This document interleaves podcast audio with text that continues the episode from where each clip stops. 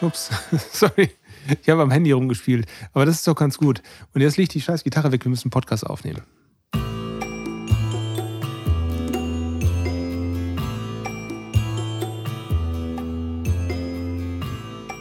Ja, Hallo, Löchen. Wir sind hier wieder im Studio unterwegs, nehmen gerade ein paar Songs auf für das neue Elaine-Album, beziehungsweise wir besprechen die, oder? Die sind ja schon Schon längst. Genau, wir sind auf ganz anderen Sphären unterwegs. Wir, wir können ja. das einfach im Geist manifestieren. Aber irgendwie schafft, schafft das dann mein Cubase nicht, das äh, zu übernehmen. Es ist echt doof, so eine Schnittstelle fehlt. Herzlich willkommen bei wir und Elaine, denn wir müssen ja auch noch ein bisschen Podcast machen hier. Genau, das ist ja auch der Grund, warum wir keine neuen Alben mehr rausbringen. Nur noch Podcast hier machen. Böse Zungen behaupten das jedenfalls. Ja. ja. Ich äh, würde ganz gerne heute mal mit einer Ekelgeschichte anfangen. Ähm, ja, das wenn, trifft sich gut. Ja. ja, wenn das nicht stört. Ich habe ähm, gestern ähm, war so schönes Wetter, ich war spazieren und bin dann äh, nach dem Spazieren in einen Dönerladen gegangen und habe mir da so ein Börek geholt. Börek kennst du, ne? Hatte ich, hatte ich dich schon mal gefragt, glaube ich. Ja, kenne ich. Sehr, sehr lecker. Ähm, auch total netter Laden, nette Leute und alles. Ich sage jetzt auch nicht, wo das war oder, oder ähm, wie die heißen und so. Ich will ja jetzt keinen bloßstellen, aber als äh, die, die Bedienung mir das Börek einpacken wollte, die haben immer so Plastiktüten da. Ähm, und ich, du kennst das ja wahrscheinlich von der, von der Obsttheke, kann man so ganz schlecht aufmachen, diese Plastiktüten. Mhm. Was macht man da? Man drückt alles ein. Man, man drückt da an dem Rand so, und wenn das immer noch nicht geht, was macht man dann? Nimmt ein Messer? Ja, Schere.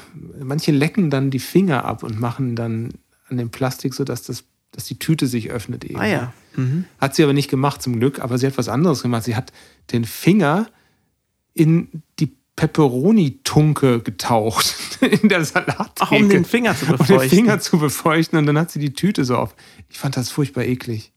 Oh. Ist, das, ist das okay, wenn man das Das macht? ist okay. Das ist ja was anderes als dein, dein Ekel, wenn etwas ein Tag über dem Mindesthaltbarkeitsdatum ist. ja. Das hat ja mit Hygiene wirklich zu tun dann. Ne? Und, ja.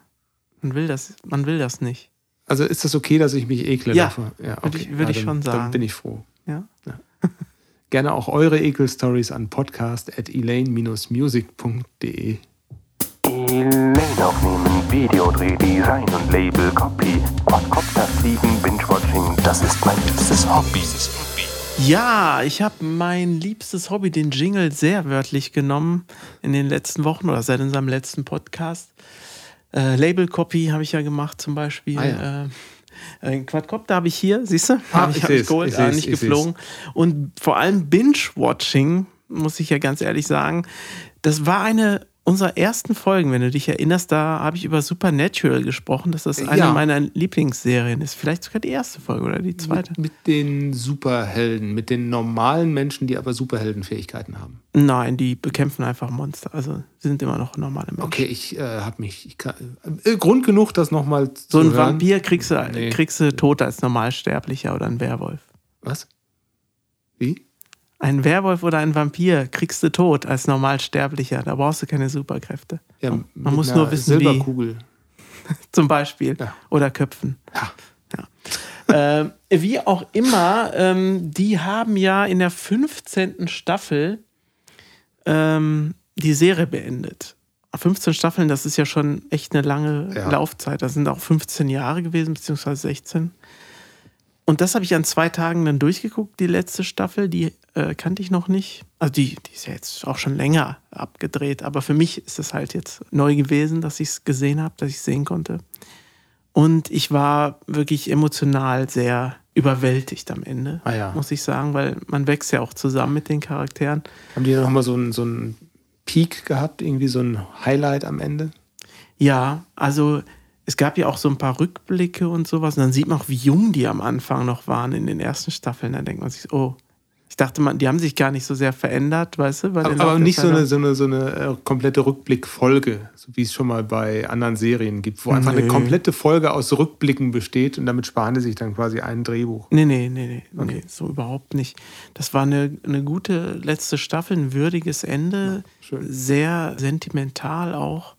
Und da kam dann ein fantastisches Lied in der Endszene. Also eine Abwandlung von einem Thema, was sonst als eher Filmscore ist so, ja, so mit E-Gitarre so gespielt. Das gibt es aber leider nicht auf Spotify. Ich werde nochmal ganz Hm. intensiv suchen, sonst nehme ich das Grundmotiv, das es gibt, äh, Sonst, äh, für unsere Playlist. falls es das auf YouTube gibt, können wir das auch in die Shownotes nehmen von dieser das Folge. gibt es auf jeden Fall. Ja, und jedenfalls ist dann noch was sehr Besonderes passiert für eine Serie.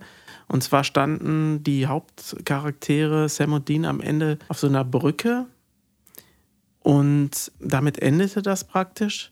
Und dann gab es noch so einen Nachklapp. Und zwar sprachen die beiden dann an den Zuschauer Durch die vierte Wand.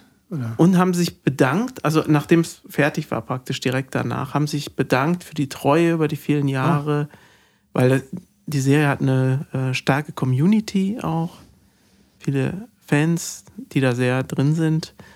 Das war total schön äh, und, und auch, ja, also so belohnend für einen, so, weißt du, so, ihr habt das mit uns zusammen so, so Ja. lange das war, das war wirklich schön. Und dann zoomte die Kamera raus und du sahst das ganze Team auf der Ah, wie Brücke. cool, das ist ja toll. Äh, so, also eine Drohne flog raus. Ja. Also es war wirklich ein ganz tolles Serienende einfach. Also das hat echt Spaß gemacht.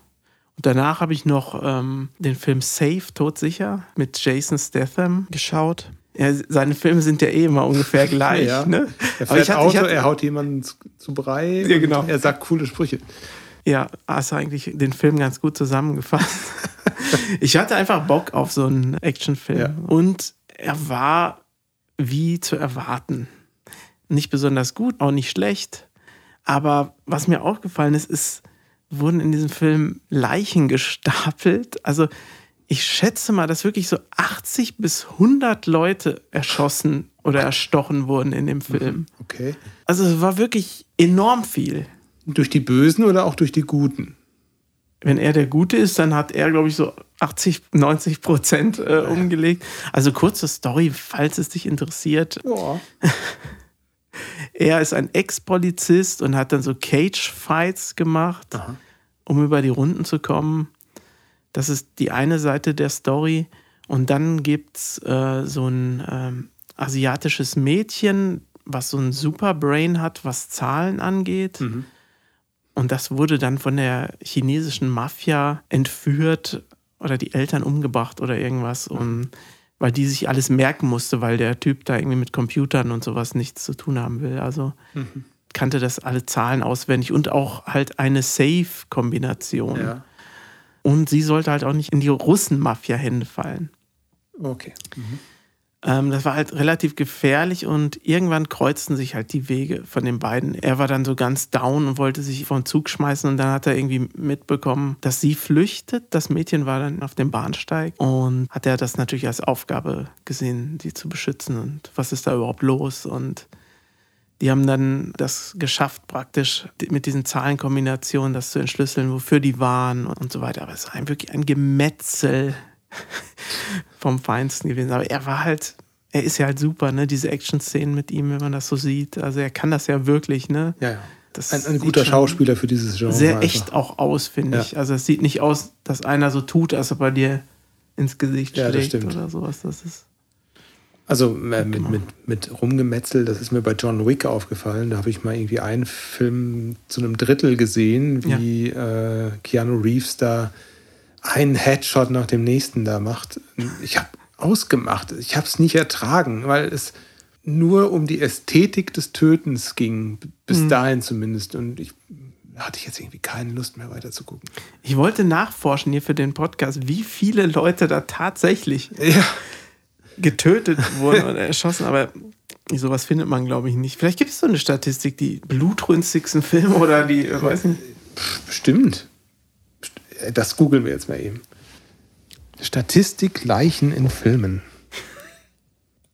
Und gleich machst du bestimmt wieder diesen, dieses Linealgeräusch, weil es zu lange dauert hier.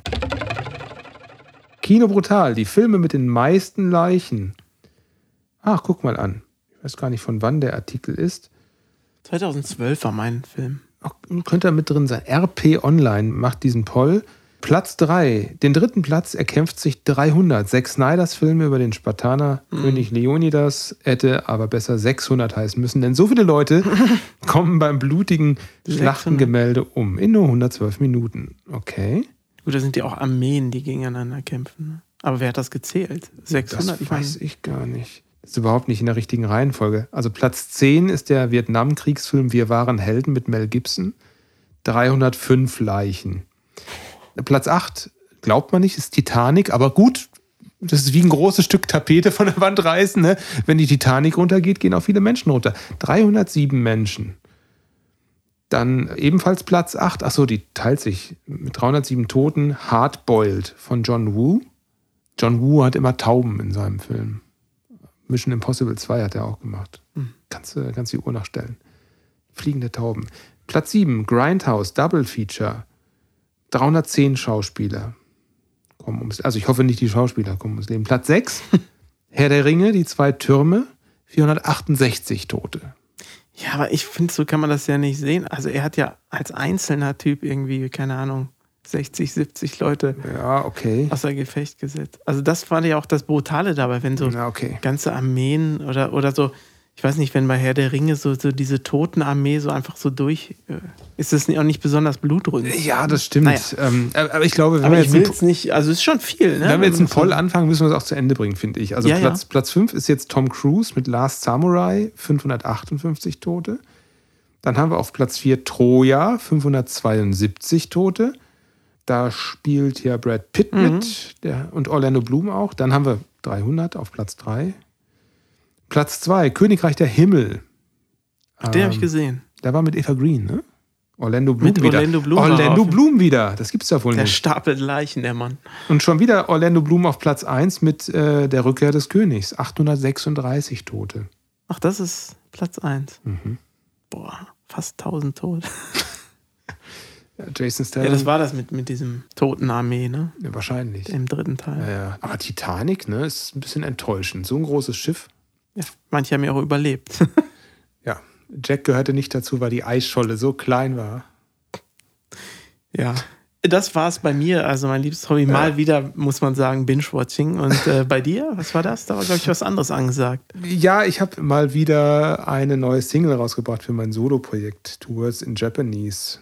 Und das ja, ist aber eigentlich auch auf die Ursache Binge-Watching zurückzuführen. Ich hatte ja so über Neujahr meine Blade Runner-Phase, habe mich Ja, da ja. komplett betankt mit der Blade Runner-Stimmung und habe mich auch so reingelesen in die Filme und die Dialoge. Und eine ganz wichtige Dialogpassage aus dem ersten Blade Runner-Film ist der Tears in the Rain-Dialog. Äh, Den hat halt der äh, Schauspieler Rutger Hauer am Ende des Films teilweise wohl improvisiert oder selbst äh, ähm, geschrieben. Und der Das ist verrückt, sowas, ne? vor allem, dass Ridley Scott den auch dann drin lässt oder ihn das machen lässt in, in so einem äh, wichtigen Film. Wobei muss, man muss dazu sagen, die Wichtigkeit hat der Film erst nachher bekommen durch die Rezeption. Anfangs Mhm. war der, ich glaube, eher ein, eher ein Nischenfilm oder auch ein Ah, großes ja, aber, Risiko. Aber trotzdem ist es eine Riesenproduktion, wo extrem viele Leute beteiligt Ja. sind. Genau. Und jeder Fehler oder jedes Abweichen vom Skript kann halt zu furchtbar viel Mehrausgaben führen direkt. Ne? Ja, Oder stimmt. Zeitverbrauch, dadurch auch Geldverbrauch. Also Ja. sowas gibt es ja ab und zu, hört man ja davon, dass Leute sich selbst einbringen. Schauspieler oder auch äh, Filmlinien, die ja legendär geworden sind, die auch nicht so im Skript standen oder irgendwas. Ne? Ja. Hat man ja schon mal gehört. Ja, genau.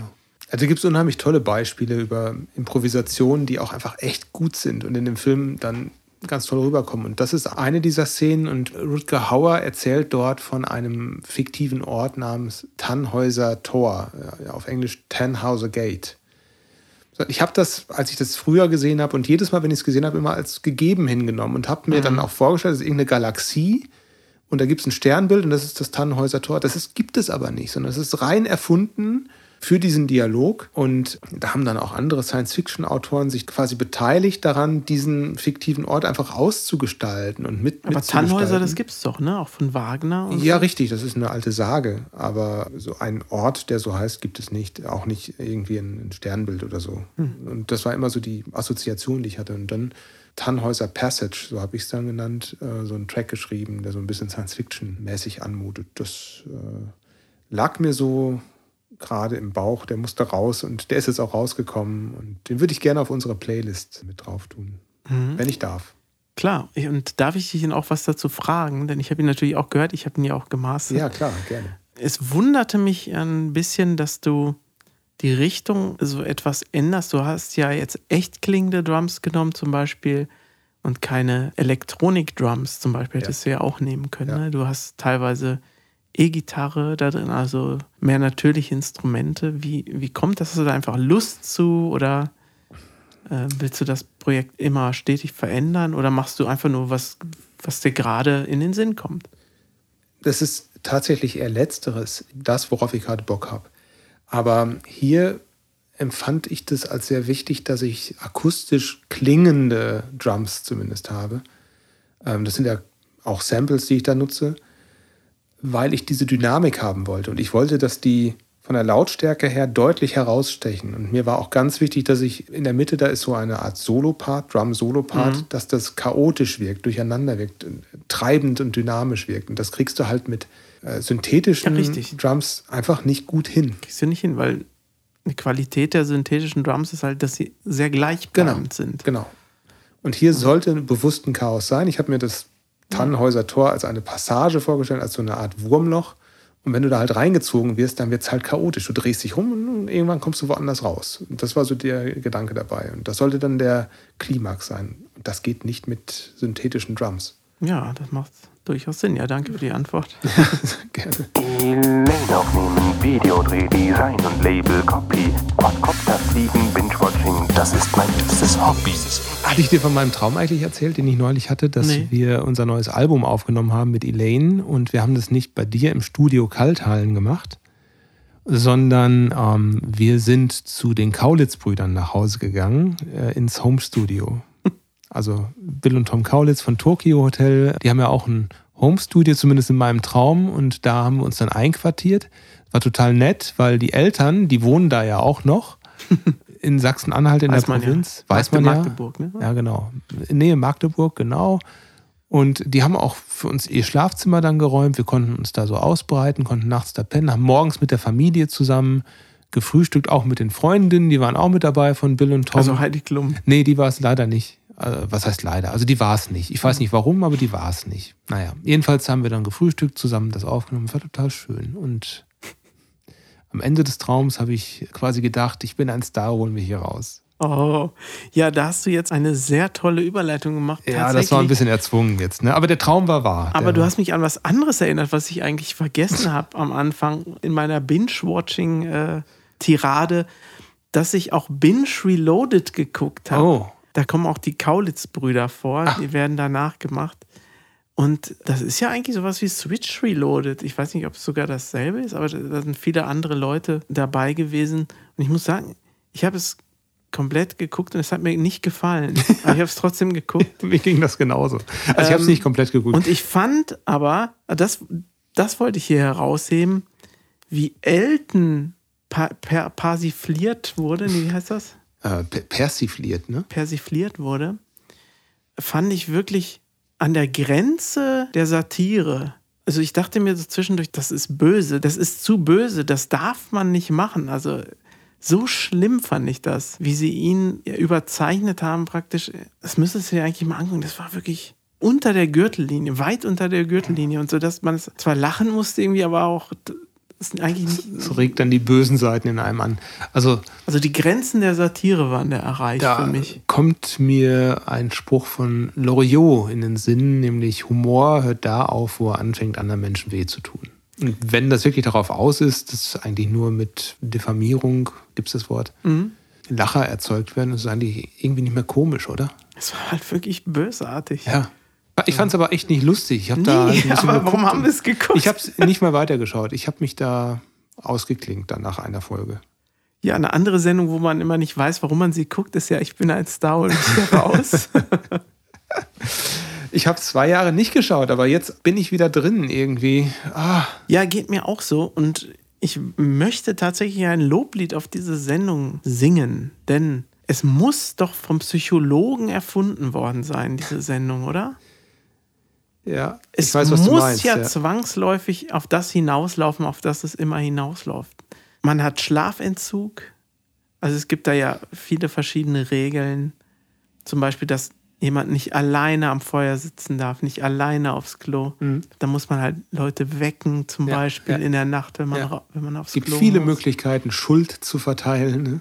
Man hat zu wenig zu essen oder immer nur dasselbe. Permanenter Stress. Hangry wird man dann und das ging ja in der Staffel auch extrem Und, und die schnell. haben alle Cold Turkey, ne? Die sind ja von einem Tag auf den anderen runter von teilweise Nikotin, alle sicherlich irgendwie vom Zucker und von Kohlenhydraten. Hast du mal versucht, Stimmt, da habe ich gar nicht drauf. eine Woche ohne gehabt. Zucker zu Boah, leben? Also ich würde du, du rastest ja. aus. Safe, todsicher mit, mit mir. Dann. da würden sich die Leichen stapeln, auf jeden Fall. Es ist aber natürlich, keiner will es gucken, keiner sagt, dass er es guckt, keine Ahnung. Jeder kriegt es irgendwie mit, weil das immer in den Medien ist. Aber es ist unterm Strich ein gutes Konzept einfach. Und ich finde auch die Sprüche, die da der Sonja und dem Hartwig geschrieben werden, auch ziemlich lustig oft. Also, das sind schon gute Autoren auch auf jeden Fall am Start. Einer davon ist Mickey Beisenherz, der Mhm. ja auch einen eigenen Podcast hat. Was der für ein Pensum hat, ja. Der macht jeden zweiten Tag einen Podcast, macht dann noch die Sprüche fürs Dschungelcamp quasi synchron, während das passiert.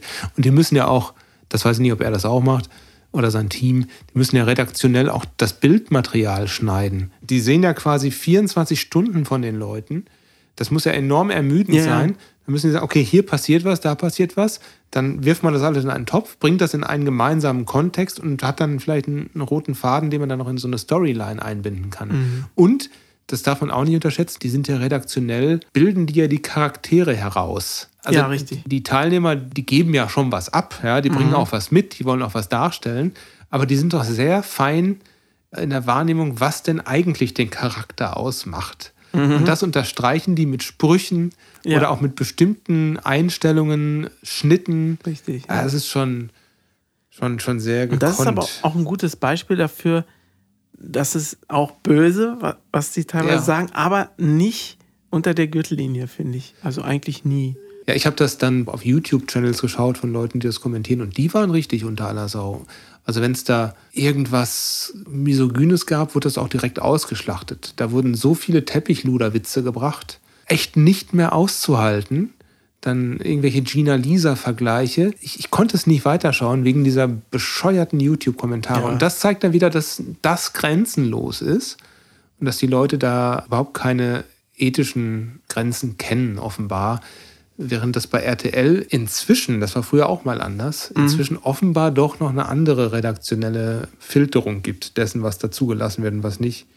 Aber psychologisch ist die Sendung super wichtig und äh, genau aktuell kam mir jetzt eine Folge mit dem ehemaligen GZSZ-Darsteller Erik Stehfest, wo er da die Prüfung bewusst einfach nicht gemacht hat, damit die anderen nichts zu essen kriegen. So. Das war neu für mich. Er will Leuten, die ihn nicht, nicht mögen, nicht was erspielen. Ist nicht sehr sozial, ne? Er hat aber auch die Tage davor nichts von dem gegessen, was die anderen erspielt haben, sondern ja- nur Reis. Ja, aber stärker kann man sich aus einer Gruppe ja auch nicht distanzieren. Ne? Genau. Das Ich habe das nicht gesehen. Also ich habe Ja. nicht jede Folge gesehen. Aber das ist Das für war mich jetzt- Novum auf jeden Fall. Und man hat schon das Gefühl, dass viele da mit einem Plan reingehen. Ich denke mal, wenn man vorher zum Psychologen gehen würde, der die Sendung bestens analysiert hat, könnte der dir auch ein Rezept geben, mindestens unter die letzten drei zu Das kommen. glaube ich nicht. Wenn du das schaffen würdest, deine Maske aufrechtzuerhalten, was Das- natürlich. Nein, ich glaub glaube das nicht. geht. Ich glaube, dass das nicht über 14 Tage geht, weil du 24-7 unter Beobachtung stehst und da sind, ich weiß nicht, wie viel, welcher Marktanteil das ist, aber da sind ja Millionen von Voyeuren draußen an den Schirmen und die wollen genau sehen, was du da tust und wie du dich verhältst in Konfliktsituationen. Einige, um sich darauf ja, abzugeilen, weil sie es genial finden, wenn andere in Konfliktsituationen geraten. Ich finde es sehr interessant, wenn man so die Gruppendynamik sieht. Es gab mal eine Staffel, da konnte man Mobbing erleben, wie es entstanden ist und wie es sich weiterentwickelt hat bis zum geht nicht mehr. Das war richtig Und das alles in 14 Tagen, ne? So das, ja, in, in wenigen Mhm. Stunden sogar. Und dann hat sich das ab dem Folgetag so richtig ausgeprägt. Und wenn man da dann nicht eingreift als Sender, dann kann das natürlich auch psychologische Folgen haben, ne? also gesundheitliche Folgen für die Kandidaten. Das muss nicht immer nur was Körperliches sein, dass sie jetzt kein Trinkwasser haben, sondern es kann auch durchaus psychologische Folgen Ja, haben. Also wenn ich jetzt Fall. zum Beispiel sehe, wie die Anushka, die ja auch sehr struggelt mit sich selbst und dann eben auch in der Gruppe aneckt, hatte jetzt irgendwann einen Moment, wo sie sich dann mit ihrem persönlichen Problem offenbart hat. Von da an war sie stärker akzeptiert in der Gruppe und sie hat auch nach außen eine deutlich stärkere Sympathie äh, ausgestrahlt. Ja, das war total der Wendepunkt. Ne? Ja. Die haben sie alle sofort anders, komplett anders Ja. behandelt. Und ich glaube, das kann nur das Rezept sein. Also wenn du in so ein Format gehst, dann weißt du, du ziehst die Hosen runter und zwar komplett. Du wirst das nicht mit einer Maske machen können. Das ist genau wie in einem, in einem Job, wenn du sagst, das ist nicht mein Job, aber ich ziehe das durch, weil auf der Arbeit bin ich jemand anders als zu Hause. Das schaffst du nicht auf und Dauer. deshalb sollte man aber, wenn man da reingeht, 100% im Reinen mit sich selber ja, sein. das halte ich auch äh, als genau das Richtige. Guck dir Harald Glöckler an, von, von dem ich vorher einen ganz anderen Eindruck hatte. Er spricht offen über seine Konflikte. Ich würde das nicht tun im Fernsehen, aber er spricht da ganz offen drüber und wirkt Mhm. dadurch auch für mich irgendwie gefestigt in sich. Auch wenn er sichtbare Probleme hat, ja, mit, Ja. mit seiner Psyche. Aber er wirkt in den Situationen gefestigt, erfahren und kann auch Hilfestellungen geben. Eine andere Komponente der Sendung, auf die auch immer Verlass ist, halt auch das Publikum, die Leute, die anrufen. Ja. Da denkt man sich manchmal, okay, wenn das die Bevölkerung widerspiegelt, Oh. dann ist das eine Bevölkerung voller Sadisten, Ja. Denn es wird immer gesucht, wer kann Sachen nicht, also wer versagt, wer ist schlecht. Und der soll dann halt immer wieder gewählt werden. Ist in dieser Staffel nicht so extrem, weil es keinen gab, der sich besonders schlecht angestellt hat, einfach. Ja. Also ist es schwer für die Leute. Oftmals junge Frauen, die recht unsicher sind und dann sagen, nee, ich kann das nicht und ich, äh, Genau. ich, ich, ich will das hier nicht. Und dann gehen sie raus aus den Prüfungen, kriegen den vollen Hass des Teams und werden dann für den nächsten Tag wiedergewählt. Immer wieder, ja. Immer und immer, immer wieder, weil vielleicht man sehen möchte, dass der Druck doch was verändert oder wie lange so ein Druck aushaltbar ist. Das ist total sadistisch. Ist super sadistisch. Es gab ja auch, ich glaube, Larissa Marold war ja, Ja, eine von den ja, Kandidaten. exakt, die die hat, ja. wurde dann aber auch ganz schön tough, weil die musste jeden Tag in diese Prüfung und die hat sich dann auch tatsächlich durch Zwang überwunden und ist praktisch besser geworden in den Prüfungen Ja. sozusagen. Ja, die Frage ist, ob ihr das im Leben weitergeholfen hat. Ich glaube eher nicht. Hat ihr in der Situation sicherlich weitergeholfen, dass sie ein gewisses Standing hatte und dann nicht mehr gewählt wurde. Es war eine rein akute Lösung, aber sie hat es gegen ihre eigene Einstellung gemacht. Also sie hat gegen sich selbst gekämpft da eigentlich und, und hat sich brechen lassen vom Publikum. Und das ist total kritisch. Also diese Komponente finde ich extrem kritisch. Ich denke, die kriegen da alle ziemlich viel Geld dafür. Jeder weiß mittlerweile, auf was er sich einlässt. Und so ist das halt. äh, Brot und Spiele oder äh, Da muss man sich dann als Zuschauer fragen, was ist mit mir richtig oder nicht richtig, dass ich das gut finde. Ich gucke es ja auch, mich unterhält das ja auch. Es ist ein reiner Voyeurismus eigentlich. Ja, es ist Voyeurismus, aber es ist auch nicht nur das. Also ich freue mich zum Beispiel nicht, also das habe ich noch nie, wenn jemand versagt oder eine Prüfung nicht schafft. Ich denke mir dann nicht, haha, so. die kriegen jetzt nichts zu essen. Ich bin da eher so auf der Seite der Kandidaten, weil die die Underdogs sozusagen sind. Und das böse Regime ist der Sender, der ja auch oft mit unfairen äh, Spielregeln die Sachen besonders schwer macht. Zum Beispiel sowas wie eine Essensprüfung. Ne? Man muss sich furchtbar überwinden, um irgendwelche super ekligen Sachen zu essen. Ist, ist der eine Punkt. Und wenn man das schafft, sollte man ja eigentlich dafür belohnt werden. Aber wenn man dann Sachen hat, die von der Menge her so viel sind und so trocken, dass man es einfach nicht schafft, in einer Minute. Ja, ja. Außer du bist wirklich, du schluckst sie halb ungekaut oder, Aber das oder soll man ja dann auch nicht machen, wenn es Ja, ja, irgendwelche genau. Organismen sind, Leben. ähm, ja. Das finde ich dann halt das Unfairste an der ganzen Sendung. Du siehst, er wollte es, er hätte es auch geschafft. Wenn es jetzt 30 Sekunden oder eine Minute mehr oder was Da kannst, was kannst du ja nur ich. verlieren. Weil wenn du sagst, Entschuldigung, das ist zu viel, wie soll das gehen? Ich, Was auch niemand ich, macht, komischerweise. ich starte gar nicht erst damit. Genau. So, dann hast du verloren. Wenn du damit startest und es versuchst, hast du quasi den Magen voll und du hast dich schon mal durchgeekelt? Ja, genau. und weißt nicht, ob das nächste noch ekliger wird und dann brichst du und dann kriegst du keine Sterne oder keine Belohnung, hast du auch verloren. Mhm. Und schaffen tust du es auch nicht. Also wie kannst du denn das gewinnen dann? Ja, und wenn dann diese, diese ganzen Insekten, Schleim und was weiß ich da alles auf die Kandidaten herabfällt, ist es halt auch so, dass oft kann ich als Brillenträger sehr gut nachvollziehen, wenn es nur regnet und, oder keine Ahnung, man die Maske aufhat, man ist fast orientierungslos, weil man einfach keine klare Sicht hat. Ne? Ja. Und das ist ja auch ganz oft der Fall. Ja, ja, du einfach, du, klar, du kannst es dir irgendwie von der Brille wischen, aber die ist ja nicht wirklich sauber danach. Und das macht ja nochmal den Stress nochmal höher, weil du bist orientierungslos, du siehst nicht richtig, die Uhr läuft runter währenddessen und du musst da im Dunkeln oder was auch immer oder bei schlechter Sicht irgendwas abschrauben.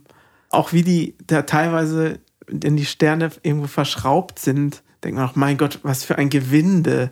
Also so, Wie lang ist denn dieses Gewinde? ja, auch, oder wie die festgeknotet sind, denke Ja, ich ja. mir auch immer, muss das sein? Es ist halt wirklich dafür da, dass der Sender ein Interesse daran hat, dass sie wenig zu essen kriegen, weil dann die guten Geschichten geschrieben werden durch Henry. Ne? Und so. Ja, ist schon eklig. Ja, aber wie gesagt, wenn man Das das, Verhalten, wenn man das, so, das wenn man das so sieht, man möchte, dass die Kandidaten das schaffen und der Sender ist das Böse, dann finde ich das nicht so niederträchtig zu gucken, wie wenn man sich einen Ast freut, wenn Leute da hungern. Und jetzt nochmal die Frage, wer ruft da an? Wer gibt, keine Ahnung, einen Euro oder was aus pro Anruf? um ja, eine wir nicht. Ja, um eine Stimme zu geben, dass jemand eine Prüfung machen muss, der es eigentlich nicht möchte. Das sind doch eigentlich nicht ganz so gesicherte Charaktere, würde ich jetzt mal behaupten. Ja, die Sadisten rufen Die Sadisten. Und an, deswegen kommen solche Ergebnisse dabei raus. Eigentlich eine Show für Sadisten. Ne? Eine Show für alle und sie wird gestaltet von Sadisten. Meinung dazu gerne an podcast at elaine-music.de. Ich weiß nicht, ob wir nicht zu Zuhörerinnen und Zuhörer verloren haben, weil das so spezifisch war. Dschungelcamp. Ich denke, Aber- das ist wie Wetten, das, da kann jeder was mit Da, anfangen. boah, da muss man jetzt durch, ne? Ist ja schließlich hier ein musikalischer Zeitreise-Podcast. Und wenn wir nicht über das Dschungelcamp reden, wer denn dann? Ich weiß gar nicht, wie es unsere anderen mit Elenia sehen, ob die die Sendung auch gucken. Von Simon weiß ich es gar nicht. Ich kann es mir nicht vorstellen bei Simon. Ich kann mir nicht vorstellen, dass Simon ihm die Zeit dafür hat. Ich, ja, ich glaube, das ist es ihm nicht wert, seine Zeit zu investieren. Ich glaube, ja, aber manchmal überrascht er mich auch. Können ihn mal fragen. Ich schreibe ihm mal eben eine SMS. Wer von den beiden eigentlich das Dschungelcamp guckt?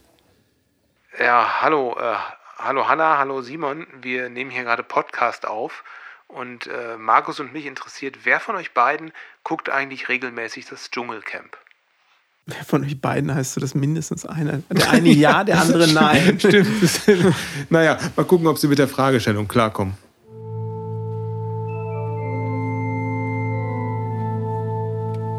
In nomine Patris der Abgesang der Woche.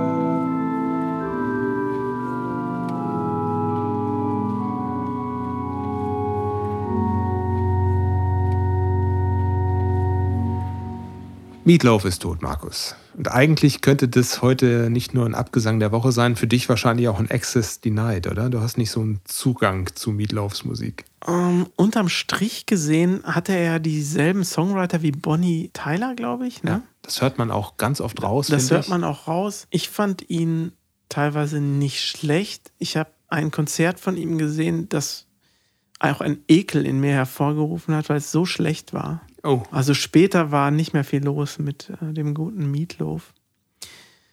Aber ich habe was sehr, sehr Lustiges gesehen, das hatte ich dir auch geschickt, dass der Jordan Rudess, der aktuelle Keyboarder von Dream Theater, der übrigens ein Child Prodigy war, also so ein Wunderkind und keine Ahnung, mit acht an Berkeley studiert hat oder was. Das stimmt jetzt wahrscheinlich nicht, aber als, als Kind schon an der Musikhochschule war, weil er wirklich sehr, sehr talentiert ist. Und der hatte Ende der 80er, wurde der eingeladen zu einer Audition, wo Meatloaf einen Keyboarder gesucht hat. Er hatte geschrieben, gab es ja noch nichts, Spotify oder so, YouTube gab es ja nicht. Also hat er sich schnell CDs besorgt. Und die Stücke, die er können musste, hat er sich dann, glaube ich, in einem Tag drauf geschafft. Und dann hat er der halt ist auch so gut, der Mann. der ne? ist unglaublich gut halt, ne? Und dann hat er die halt vorgespielt und er war halt perfekt. Äh, es war alles ganz toll. Und Meatloaf kam zu ihm und sagte: Nee, die nehmen wir nicht. Was willst du hier bei so einem alten Fettkloß wie mir? Du musst viel größere Sachen machen, viel, viel bessere. Also, da kann man sich auch disqualifizieren, wenn man zu gut ist. Ne? Also eine Audition. Und jetzt ist er bei Dream Theater. Ich glaube, bei Meatloaf wäre er auch nicht schlecht aufgehoben gewesen. Ne? Unterfordert wahrscheinlich tatsächlich. Wahrscheinlich total unterfordert. Hast du mitgekriegt? Ja, ich will hier nicht nur über Jordan Rudess reden, aber dass er jetzt vor ein, zwei Jahren auch angefangen hat, Gitarre zu lernen. Und wenn man Videos sieht, wie er jetzt schon spielen kann, also dann wirklich, du willst dich erhängen. Also so gut. Also es ist wirklich, das ist ein Wunderkind. Ja, ich will mich nicht Äh, das erhängen, aber ich freue mich für ihn, dass er das so gut kann. ja. So ein paar Kritiker wollten sich erhängen beim Konsum von Meatloafs Musik. Ich habe mal so ein paar Sachen rausgesucht. Ja, ja, der war sehr polarisierend. Da gab es, das habe ich jetzt von Wikipedia, ich zitiere mal, die britische Popjournalistin Julie Burchill sah ihn als das Endprodukt aus 200 Jahren McDonalds, das einem sämtliche Rock-Klischees wie ein Chloroform-Wattebausch ins Gesicht drückt, bis man sich übergeben möchte. Nett. Es ist echt nicht, nicht freundlich und vor allem zielt es auch, auch wieder auf, aufs Körpergewicht ab, was da, glaube ich, überhaupt nichts zu suchen hat. Dann hatte der Rolling Stone mal geschrieben, dass das Debütalbum Bad Out of Hell von einer halbwüchsigen Libido geschrieben sei. Sei musikalisch und verbal überfrachtet. Da würden Motorräder mit lüstern aufheulenden Motoren in ölgeschwängerter Ekstase kopulieren. Ein Libretto, das mit Klerasil auf den Badezimmerspiegel geschrieben wurde. Aber es gab auch positive Kritiken. Hier von Andreas Borchholte, Musikjournalist aus Deutschland. Der hat Meatloafs Musik so posthum dann als hochemotional, stimmgewaltig bezeichnet. Ein heiß brodelnder Menschenvulkan, der jederzeit ausbrechen konnte, sei der Anlass auch noch so nichtig. Ein übergewichtiger Klops, der nach außen unbehauen wirkte, in Wahrheit aber innerlich ganz zart und verletzlich war. Und Ja, schöne Worte. das, das teile ich auch. Ja. Also ich habe mir jetzt noch mal so ein, also mein Lieblingsalbum von ihm, das, ich habe eigentlich auch nur eins gehört. Das war das Bad Out of Hell 2, wo auch diese bekannte Single I, I would do anything for love. Ich äh, spare dir das jetzt. so ein gutes Lied. Ja, es ist auch ganz gut. Es ist vor allem auch lang und die sind alle, also Auch die Titel. die haben es gut gemeint mit der Wiederholung der Refrains und Strophen und auch der Titellänge. Also die haben es wirklich sehr gut gemeint mit dem Hörer und der Hörerin. Ähm, man kriegt was für sein Geld. Mit anderen Worten, die sind ein bisschen zu lang, auch die Lieder. Aber ich mochte die Sachen unheimlich gerne und das hat mich so begleitet in dem Alter, so auch als Jugendlicher damals. Ich hatte auch so meine Gewichtsprobleme, also das passte irgendwie Okay. ähm, irgendwie konnte ich so relaten zu dem, was Meatloaf da geschrieben hat und in, in den Text, weiß gar nicht, ob er es selbst getextet hat oder ob es für ihn getextet wurde.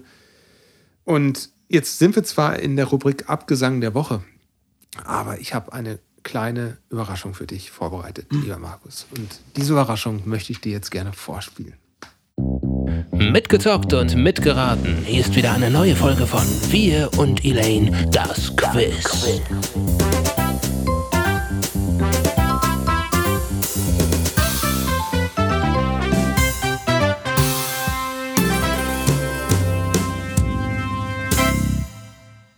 Wow, ist ja genial, der Jingle. Habe ich gestern Abend noch geschrieben. Cool. Ja, jetzt haben wir eine neue Rubrik, nämlich. ja, das- du hast letztes Mal ja schon angekündigt, dass du mir jetzt diesmal auch ein Ja. Quiz äh, Retour geben möchtest. Genau, und das Quiz wird heute gesponsert von Meatloaf, der am 20.01. verstorben ist. Ja, wir haben gerade gesagt, Meatloafs Lieder sind wahnsinnig lang, 6, 7, 8, 9, 10 Minuten lang. Äh, Jetzt kommt, was ist kein Meatloaf-Titel? Richtig. Und zwar sind auch die Songtitel wahnsinnig lang. Die haben bis zu zwölf Wörter und mehr. Und ich habe jetzt mal fünf Songtitel hier rausgesucht von Meatloaf. Eigentlich, eigentlich sind es nur vier und einen habe ich Ja, dazu geschrieben. den muss ich rausfinden. Und den musst du rausfinden. Songtitel 1. Out of the frying pan, Klammer auf, and into the fire, Klammer zu. 2. Objects in the rearview mirror may appear closer than they are. Mhm. Sind zwölf Wörter. Drittens. In the land of the pig, the butcher is king. Mhm. Viertens. At the end of the rainbow, Klammer auf, is a pot of gold, Klammer zu. Fünftens. Life is a lemon and I want my money back. Das ist schwierig. Das mit dem Review Mirror schließe ich aus. Das ist, glaube ich, ein wirklicher Titel. Und das letzte kam mir auch irgendwie bekannt vor. Okay, also Objects in the rearview mirror may appear closer than they are. Und Life is a lemon and I want my money back schließt du aus. Dann haben wir noch übrig Out of the frying pan and into the fire. In the land of the pig the butcher is king. Und at the end of the rainbow is a pot of gold. Ich würde sagen, das erste ist nicht von ihm. Out of the frying pan and into the fire. Aus der Bratpfanne hinein ins Feuer. Out of the frying pan. Ja, leider nicht richtig. Das ist ein Lied von ihm gewesen. At the end of a rainbow is a pot of gold. Ist nicht von ihm. Hätte man eigentlich auch drauf kommen können. Ja. Hast du Lust auf eine Bonusrunde, Ja, um die verlorene Ehre wieder gut zu machen? wenn das möglich ist. Ja. Ich hoffe. Also ich habe hier jetzt eine etwas andere Fragestellung. Mietloff war nämlich nicht nur ein Musiker, sondern er war auch Schauspieler. Der hat in über 60 Filmen und Serien mitgespielt. Und ganz bekannt geworden ist er ja durch die Rocky Horror Show, Rocky Horror Picture Show. Da hat er ja einen wichtigen Auftritt. Das ist ja dieses Rockmusical gewesen, wo auch Tim Curry mitgespielt hat. Aber danach fing die Karriere als Schauspieler erst so richtig an. Und ich nenne dir jetzt fünf Filme oder Serien mit der Rolle, die Meatloaf gespielt haben soll. Und nur vier von den fünf sind korrekt. Auch die Filme oder nur die Rolle? Film und Rollen. Also wenn, dann stimmt Ja, beides. okay, gut. Äh, ne? Äh, Und eines von den fünf ist komplett Stimmt frei beides erfunden. nicht, ja. Stimmt beides nicht. Erstens hat Meatloaf mitgespielt bei Monk in der Folge Mr. Monk im Unheil des Voodoos als Hexenmeister Reverend Hadley Jorgensen. Hat er mitgespielt bei Star Wars Die letzten Jedi. Hier hat er einen Cameo-Auftritt als Waffenhändler Marak Dao auf dem Planeten Kantonika. Drittens, Fight Club hat er an der Seite von Brad Pitt und Edward Norton in der Rolle des Robert Paulson, einem Mann mit Frauenbrüsten, mitgespielt. Viertens, hat er in Spice World, dem Spice Girls Kinofilm, die Rolle von Dennis, dem Fahrer der Spice Girls, gespielt. Oder hat er fünftens bei Dr. House den Organspender Eddie gespielt in der Folge Der größte Schritt aus Staffel 5. Also eins weiß ich nur sicher, dass er bei Fight Club mitgespielt Ja. hat. Bei Monk meine ich auch. Das zweite, da- das erschien mir Das war Star Wars. Star Wars. Ich meine, Jedi? klar, da kann er natürlich eine Maske oder sonst was aufgehabt haben. Das ist jetzt schwer zu sagen, wenn man es nicht weiß halt, ne? Er hat ja auch in seinem Musikvideo eine Maske gehabt. In dem I Would Do Anything for Love. Also konnte man ihn trotzdem erkennen. Ja, aber nicht diese. Ja. Wenn dann Das wäre lustig, wenn er genauso aussehen würde wie in dem Video. Dr. House. Ich schätze, dass er, wenn er in Monk mitgespielt hat, auch in Dr. House mitgespielt hat. Das waren irgendwie so ähnliche Produktionen, wo man, glaube ich, mal eben für einen, eine Folge, kann ich mir durchaus vorstellen. Bleiben Das- Spice World und Star Wars. Weiß World habe ich noch nie von gehört, von dem Film. Vielleicht auch ein Indiz. Ach, ich nehme Star Wars. Und damit hast du den Punkt wieder geholt, den du vorhin verloren hast. Genau. Es gibt tatsächlich einen Spice Girls Film, Spice World. Ja. Und das war eine weitere Folge von Mitgezockt und mitgeraten. Hier ist wieder eine neue Folge von Wir und Elaine, das Quiz.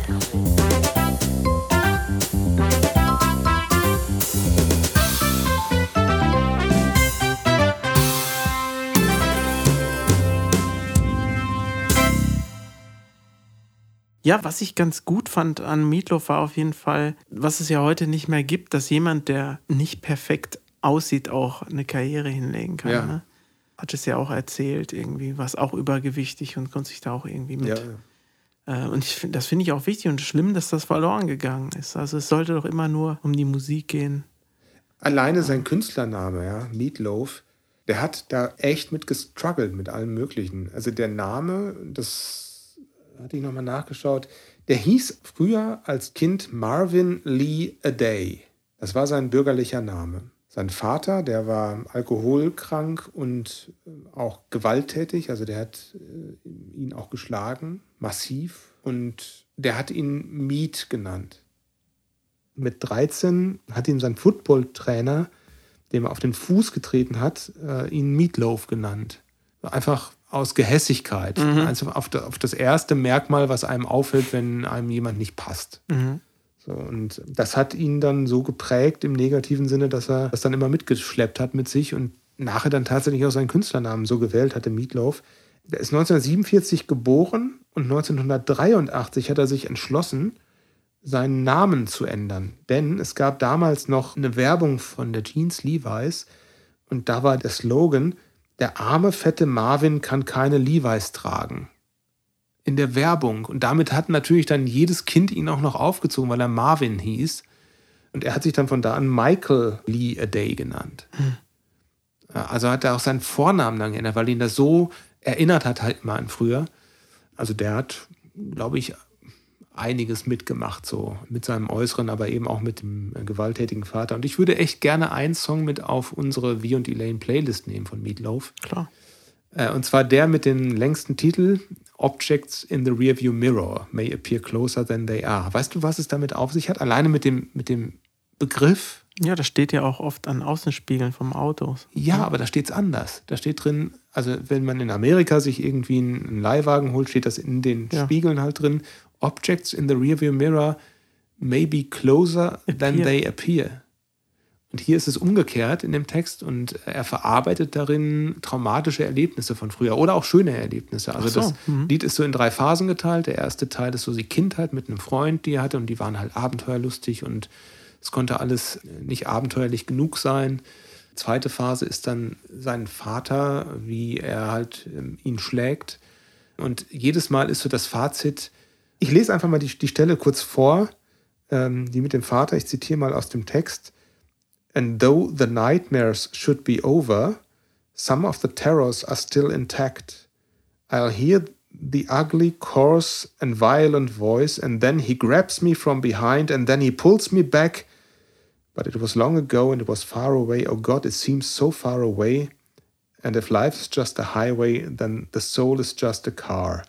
And objects in the rearview mirror may appear closer than they are. Also diese Erinnerungen, die wirken alle nur näher, als sie eigentlich in Wirklichkeit sind. Das ist Ja. alles viel, viel länger her. Finde ich sehr schön, sehr bewegend auch. Es hat mich richtig gepackt, als ich das auf dem Hinweg hierher gehört habe und dachte, das müssten wir unbedingt mal bringen jetzt auf die Playlist. Auch wenn es ein langes Lied ist, wenn man auf den Text achtet und ein bisschen sich reinversetzt in den Mann, dann ist das eine richtig schöne Sache. Ja, in der Zwischenzeit hat sich die Hanna zurückgemeldet auf die Frage, ob sie denn auch Dschungelcamp guckt. Oder Simon? Sie schreibt, ich gucke gerade Alf. Nix Dschungelcamp. Hoffe, dass er. Null Problemo, Hanna. Sollen wir schöne Grüße ausrichten hier unserem Publikum? Nee, ne? Nee, lieber nicht. Ne? Lieber nicht. Nee. Wusstest du eigentlich, dass Frank Farian auch mal ein Meatloaf-Album produziert hat? Nee. Ja. er hat nicht nur Milli Vanilli gemacht und Bonnie M., sondern auch Meatloaf. Aber da durfte der Meatloaf selber singen lassen, schätze ich. Es ist äh, total gefloppt, das Album. In nomine Patris der Abgesang der Woche.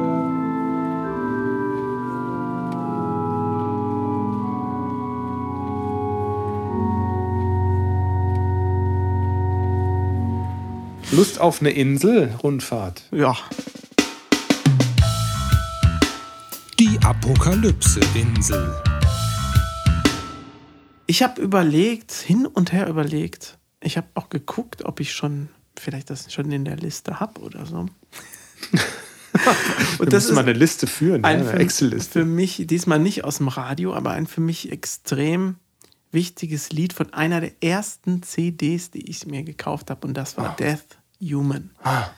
Da war das Lied drauf, Lack of Comprehension. Und dazu gab es auch ein Musikvideo, das lief damals bei Headbangers Ball auf MTV, Ja. wo MTV noch Musik gespielt hat. Die Älteren von euch erinnern sich. Das M steht für Music. Und das hat mich ebenso fasziniert wie dieses ganze Album und dieser Song. Wir haben ja auch schon als Abgesang der Woche, glaube ich, einmal über den Schlagzeuger Sean Reinhardt gesprochen. Ah, der hat ja. darauf ja, wahnsinnig gut gespielt. Und das ist für mich bis heute ein Lied, was ich unheimlich gerne höre. Und das ganze Album, ehrlich gesagt, können wir ja nicht alles auf die Playlist tun. Und das war ja so sozusagen als Video-Single-Auskopplung so einer der Hits äh, des Albums. Aber wir sprechen hier über Death Metal. Ja, Ja. Death Metal aber in einer Art und Weise überhaupt nicht vulgär oder, oder irgendwas. Also es ist einfach nur die Speerspitze des Genres. Ah, ja. 1991 schon erreicht. Also hat schon einige Jahre auf dem Buckel. Es ist ja dann in diesem Jahr schon 31 Jahre alt. Ja, Gott. wird's. Was hast du da gemacht so zu der Zeit? Was verbindest du damit? Dasselbe, was du gemacht hast wahrscheinlich, oder? ja, weiß ich nicht. Waren wir da schon zusammen in der... 13 Jahre warst du da alt, mit 13 Jahren Death Metal gehört. Ich hätte dir was geflötet, du mein Lieber, wenn du mein Sohn gewesen wärst. Da sind wir doch zusammen in die... In der siebten Klasse bin ich ja dazu gestoßen. Ja, das, Das muss da gewesen ja, sein. könnte hinkommen. Ja. Ja, was habe ich da gemacht? Da habe ich meistens an meinem Keyboard gesessen und ohne Ende Songs geschrieben. Ja, ohne, ohne Punkt und Komma, ja? Wir haben ja unsere Band da auch gegründet, weil ja diese ganzen Death Metal Bands und alles aufkam. Also eure damalige. Ähm, Genau, es war, Cemetery es, Gates. es war, es war ja. eine Kinderband, seien wir ehrlich. Ja, Am Anfang war es eine Kinderband. Unser Sänger hatte keine Kinderstimme mehr, muss man sagen. hatte eine, eine wahnsinnig erwachsene Growl Death Doom Stimme, ja. Also Ja. Ja, ich habe ohne Ende Songs geschrieben. Frage ich mich heute noch, wie man die Zeit dafür hatte. Man kam halt, man hatte keine Verpflichtung, musste keine Wäsche machen, nicht kochen. Essen war fertig. Ja. ja. Musste in die Schule gehen und Das ist bei anderen Kindern übrigens nicht so. Also wir haben da, glaube ich, schon. Ähm, ja, ist heutzutage wahrscheinlich nicht mehr nee, so. nee, nee, genau. Also ich musste auch relativ wenig im Haushalt tun, seien wir ehrlich. Ja. Ich auch. Bis gar nichts. Also das hat dann halt andere Möglichkeiten eröffnet. Ja. Zocken oder Zocken Musik. oder Musik, genau. Wurdest du auch überhaupt nicht reguliert, was das Zocken anging? Eltern waren damals überhaupt nicht aware, würde man heute sagen, dass Spielzeit etwas ist, das man regulieren sollte und was vielleicht kritisch sein könnte für Kinder, wenn es zu viel wird. Mhm. So, und ich habe das irgendwann selbst gemerkt, dass es, dass es nicht ganz so gut ist, als ich dann in Mathe von einer guten 2 auf so gerade noch eine 4. Also, du kannst echt die Uhr nachstellen. Ich habe Schande über mich. Ich habe meine He-Man-Sammlung verkauft. Ich weiß, es tut mir heute noch weh. Und habe mir dafür einen Amiga 500 gekauft. Und die Mathearbeiten vor diesem Ereignis und nach diesem Ereignis, die weisen einen gewissen Unterschied auf. einen Qualitätsunterschied. Und das führe ich auf dieses Ereignis zurück, dass ich von da an nur noch gezockt habe. Und zwar ohne Unterlass. Also ich habe dann wirklich keine Hausaufgaben mehr groß gemacht oder nicht mehr viel Zeit investiert da rein. Das war mir auch alles scheißegal. Ich wollte diese unendlichen Welten da entdecken. Monkey Island. Ich glaube, das war der ausschlaggebende Punkt, weil es Monkey Island nicht mehr auf dem Commodore 64 gab, dass ich gesagt habe, jetzt muss halt ein Amiga her. Ich kann es nicht ändern. Wie unglaublich gut man diese Grafik fand damals, ne? Wie unglaublich gut ich die heute noch finde. Also du kannst mir da ein hochpoliertes Spiel hinstellen. Ich gehe sofort wieder auf das 1990er Monkey Island zurück. Ja. Hatte auch einen. Wir hatten dann auch einen, ja. Der Song, über den ich heute sprechen will, der ist sogar noch älter als 1990 und das Ereignis, auf das der Song zurückzuführen ist, ist noch älter. Und zwar gehen wir jetzt 50 Jahre in die Vergangenheit.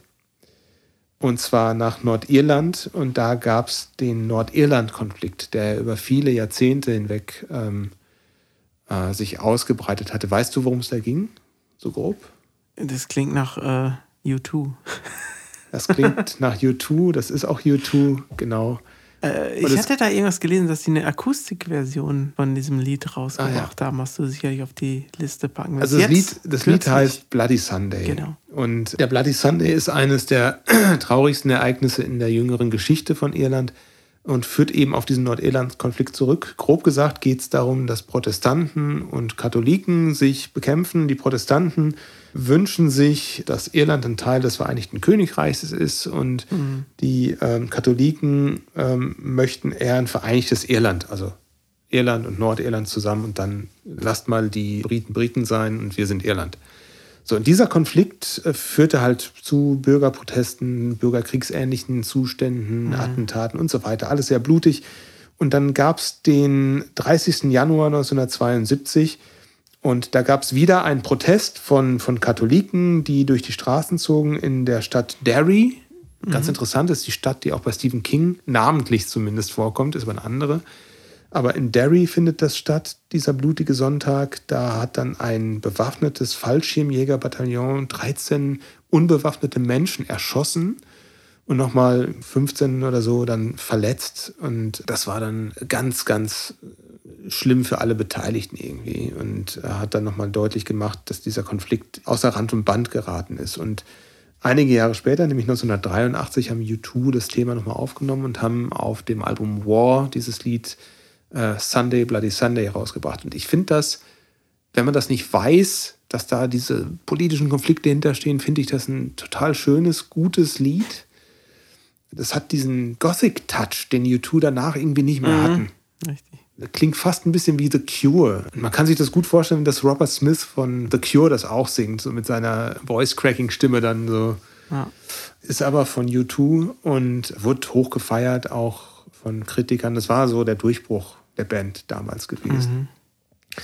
Und dieser Bloody Sunday, der wiederholte sich jetzt halt zum 50. Mal. So, und am äh, 30.01.22 jetzt, da fand ein Gedenkmarsch statt für die Opfer des blutigen Sonntags äh, vor 50 Jahren. Und da war erstmals auch Irlands Regierungschef dabei und hat einen Kranz niedergelegt. Und das ist also ein Novum. Nach 50 Jahren kommt man sich da also zumindest symbolisch Ist näher. das nicht ein völlig unnötiger Konflikt?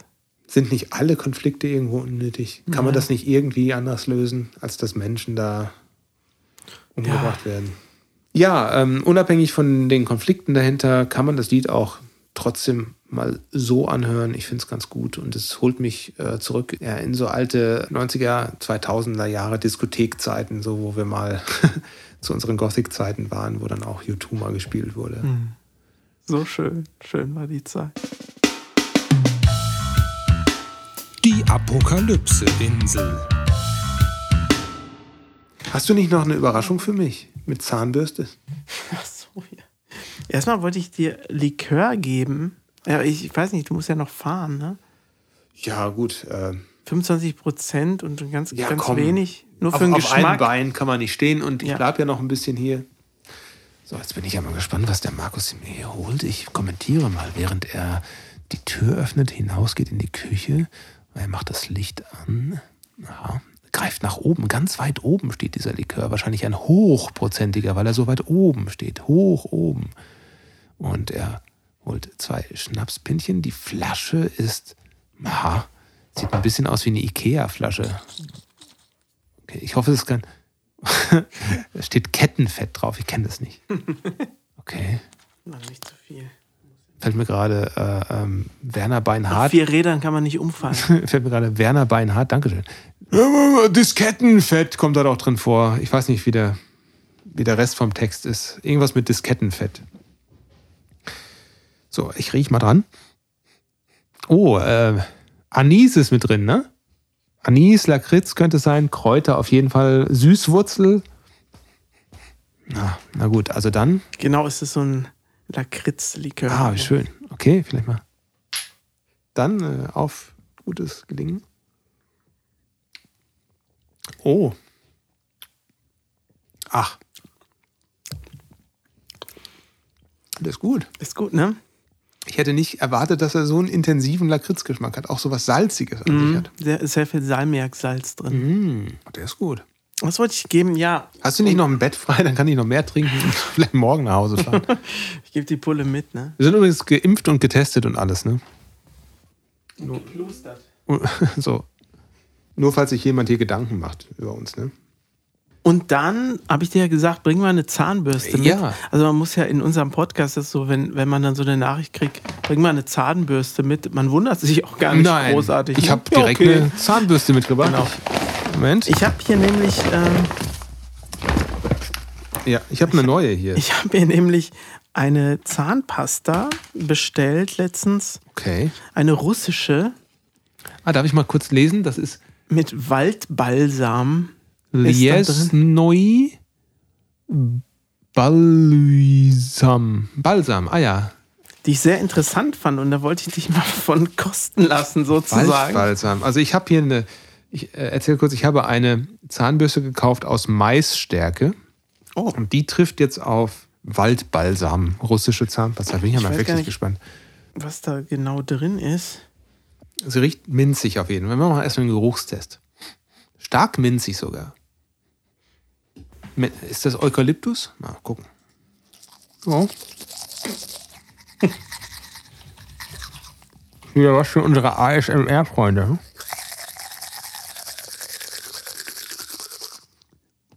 Mm, man schmeckt irgendwie den Latschenkiefer raus. Ja, ne? Aha. Sehr waldig, ne? Tatsächlich. Soll sehr gut fürs Zahnfleisch sein. Ah.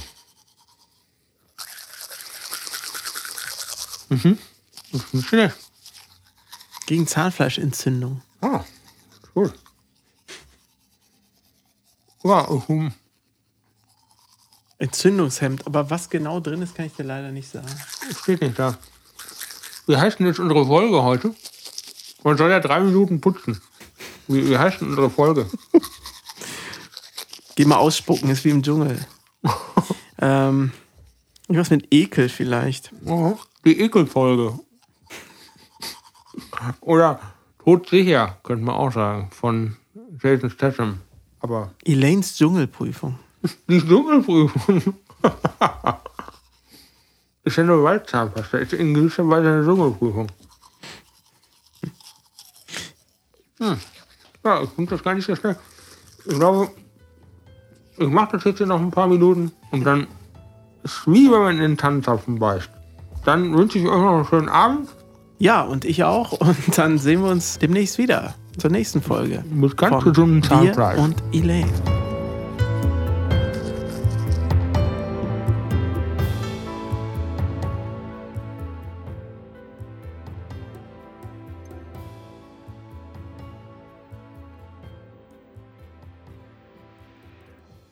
Grrrr.